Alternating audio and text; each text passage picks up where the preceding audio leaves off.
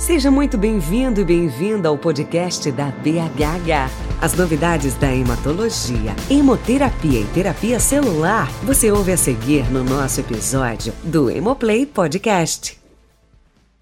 Olá, estamos aqui no Hemo 2022. Vamos gravar uma conversa com a doutora Luciana Oliveira, do Hemocentro Ribeirão Preto, do Hospital das Clínicas de Faculdade de Medicina de Ribeirão Preto sobre o risco trombótico na população transgênero. Doutora Luciana, é um prazer estar aqui. Eu queria que você falasse para a gente um pouquinho o que, que se sabe sobre esse assunto hoje.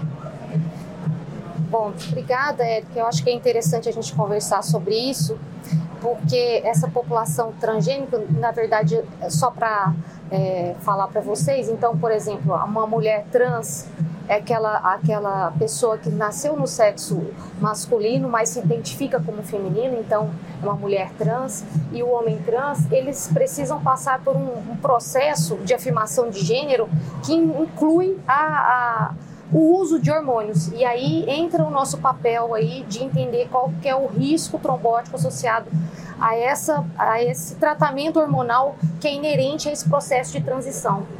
Né? E o que tem se visto ultimamente e tem trabalhos mais recentes é que é realmente esse risco ele é aumentado. Por exemplo, uma mulher trans ela tem um risco na ordem de duas a três vezes maior do que comparado ao risco trombótico quando comparado uma, a um é, uma mulher cis ou um homem cis. Então, a gente está diante de uma população que tem um risco maior e que precisa utilizar a, a, o hormônio. E aí o nosso desafio e a nossa necessidade de é, atuar de uma forma multidisciplinar para entender a necessidade, o risco trombótico, viabilizar esse tratamento. E, e é interessante a gente discutir esse tema aqui, porque a gente não pode negligenciar 4 milhões de brasileiros. Né? Então, a gente for ver na população, tem um trabalho recente que mostra que mais ou menos 2% da população ou é transgênero ou é não binário. Então, quer dizer, são 4 milhões de pacientes, 4 milhões de pessoas que precisam de uma avaliação individualizada, né? E esse risco é o que nos cabe, é avaliar esse risco e propor aí a melhor terapia. Perfeito.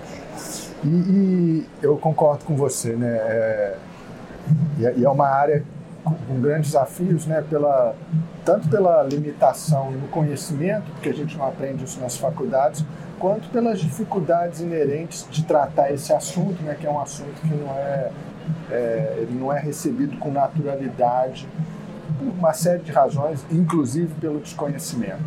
E eu queria te fazer uma pergunta também importante. Em relação, então, a gente tem esse risco aumentado, né, principalmente nas mulheres trans. E o manejo dessa paciente, por exemplo, numa situação de, em que há o desenvolvimento de um evento tromboembólico venoso? O que, que tem de diferente da forma como a gente olha para um paciente cis em relação a um paciente trans que tem um tromboembolismo venoso usando hormônio? Essa situação é uma situação desafiadora, né? Porque o que o nosso conhecimento e o que a gente está acostumado a fazer como hematologista é chegou uma mulher e diante de uma trombose é, provocada por um estrógeno, você suspende o estrógeno e você tem alternativas terapêuticas para ela, para contracepção ou para reposição hormonal. Então, na contracepção você vai dar progestagem isolado, vai dispositivo intrauterino, mas no caso de uma mulher trans, ela não tem essa alternativa parar de usar o hormônio para ela não é uma alternativa aceitável. Então, a gente tem que lidar com isso. Então, ela precisa utilizar o hormônio, ela teve uma trombose desencadeada pelo estrógeno. Então, como que nós vamos lidar com isso? a gente vai ter que entender o risco, vai ter que é, pensar é, em, em, hormônios que têm menor risco trombótico, por exemplo, o estrógeno, o, estra, o estradiol transdérmico, por exemplo, que é usado para terapia de reposição hormonal, e é pensar que muitas vezes eu vou ter que dar estrógeno e continuar a anticoagulação, porque o risco trombótico dela está aumentado. E eu sei que se é, é, derivado de outros cenários, quando você continua a anticoagulação num paciente usando o estrógeno, você diminui o risco. Então, é uma, é uma, uma é uma abordagem diferente do que a gente tem. Quer dizer, a gente vai ter que lidar com essa população que precisa desse tratamento e que é, a gente vai ter que é, propor. E uma coisa bastante interessante é dividir essa, essa situação com a paciente. Qual é o seu risco trombótico, são, quais são as alternativas, o que, o que é necessário, o que é possível fazer. É, a gente está aprendendo com isso, né? É um cenário novo, mas que é muito melhor que, se, que isso seja feito dessa maneira do que a, a própria paciente se autoprescrever, né? Dela ir, enfim, a, a, uma farmácia, pegar o anticoncepcional e tomar uma cartela, e daí quando você, se a gente pensar para é, parar para pensar, o anticoncepcional tem o etinil estradiol, que é muito mais trombogênico do que o estradiol de terapia de reposição hormonal. Então é melhor que ela seja orientada e a gente dê alternativas terapêuticas menos trombogênicas é, nesse cenário do que o que a gente pode muitas vezes ver acontecendo aí, né? De automedicação, enfim. Certo. É, a gente, a gente tem observado né, a, como é que esse assunto tem entrado na pauta, né?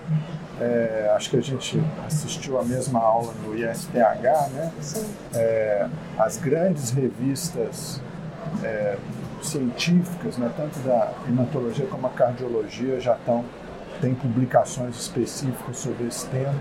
Então, a comunidade científica internacional está se organizando um pouco para lidar com esses desafios. Mas você tocou num ponto importante aí, né? O cenário no Brasil, a gente eu, eu, pessoalmente não tenho nenhuma experiência terapêutica, né? A gente já lá, lá na Unicamp tem um ambulatório de transgeneridade, mas a gente já se colocou à disposição, mas não tivemos a oportunidade. Mas como é que você imagina que seja um cenário aí fora está acontecendo no dia a dia, né? Os pacientes, os pacientes estão tendo acesso? É, eu acho que eles estão começando a ter acesso agora. Recentemente, nós tivemos uma paciente encaminhada pelo, por um ambulatório especializado em transgênero, justamente com esse cenário.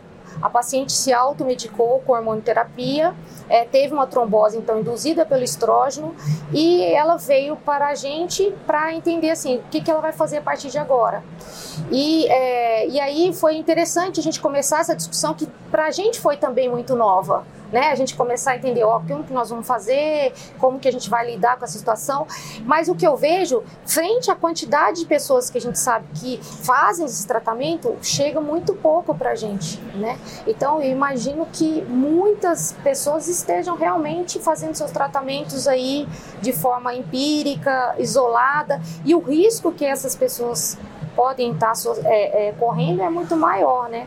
Então, eu acho que cabe a nossa especialidade, a nossa é, é, é uma função nossa nos colocarmos à disposição e conhecer o assunto para a gente conseguir atender essa população que eu acho que é pouco assistida atualmente.